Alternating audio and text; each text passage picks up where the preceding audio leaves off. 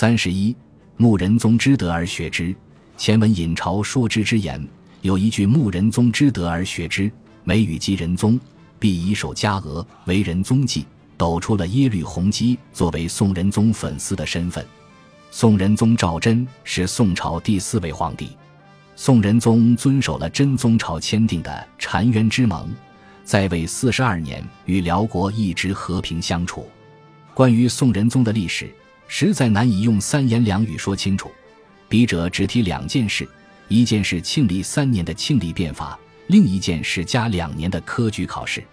前者虽然以失败告终，却为后来王安石的熙宁变法拉开序幕；后者几乎只是一次普通的科举考试，可是却涉及了唐宋古文八大家之中的五家，绝对是文学史上一件盛事。至于仁宗是人还是不仁，同样也是难以用三言两语说清楚。不如我们看看《宋史·仁宗本纪》的评论：仁宗恭俭仁术，出于天性，一遇水旱，或密道进庭，或显立殿下，有私情以欲清旧的为御苑。帝曰：“吾奉先帝愿佑，有以为广，何以实为？燕思常服患浊，唯以亲刀，多用增师。宫中业绩，私善烧羊，借物宣所，恐善夫自此枪贼误命。”以备不时之需，大批遗者皆令上宴，遂长活千余。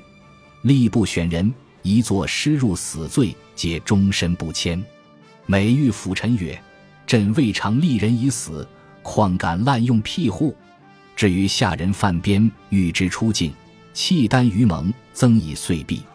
在位四十二年之间，吏治若偷堕，而任时灭残客之人。刑法似纵迟，而绝于多平允之事；国未尝无弊性，而不足以累志士之体；朝未尝无小人，而不足以胜善类之气。君臣上下策达之心，忠厚之政，有以裴庸宋三百余年之基。子孙亦矫其所为，训之于乱。传曰：“为人君，止于仁，帝诚无愧焉。”《宋史》编者托托先是叙述了宋仁宗之善政，后又指出朝中有小人也是事之常情，处处正面维护仁宗。最后更指出宋仁宗作为皇帝，实无愧于人字。耶律洪基对宋仁宗的崇拜，绝对超于了我们的想象范围。作为百年来的宿敌，辽宋两国国君，纵然不是死敌，也不应该是朋友，更不可能是粉丝与偶像之间的关系。耶律洪基却偏偏突破了我们的想象空间。根据《契丹国志》卷之九记载，耶律洪基的父亲辽兴宗曾经要求用辽圣宗和自己的画像，换取宋真宗和宋仁宗的圣容。辽兴宗去世后，这是暂时作罢。到了耶律洪基亲政，他又复求宋真宗和宋仁宗画像，这次当然成功了。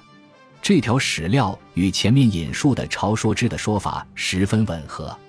如此看来，耶律洪基对宋仁宗的爱是父亲的遗传。宋仁少伯的《少史文件后录》收录了这条史料。仁皇帝崩，遣使赴于契丹，燕境之人无远近，皆惧哭。卢主指使者守号痛曰：“四十二年不食兵即矣。”其后北朝藏人皇帝所赐御医，言使之。如其祖宗陵墓云：“耶律洪基固然为偶像之死而痛哭，而且更为其立衣冠冢，并视如其祖宗陵墓。这是多么真诚的爱！或者真如电影《东邪西毒》所说：最了解你的人不是你的朋友，而是你的敌人。”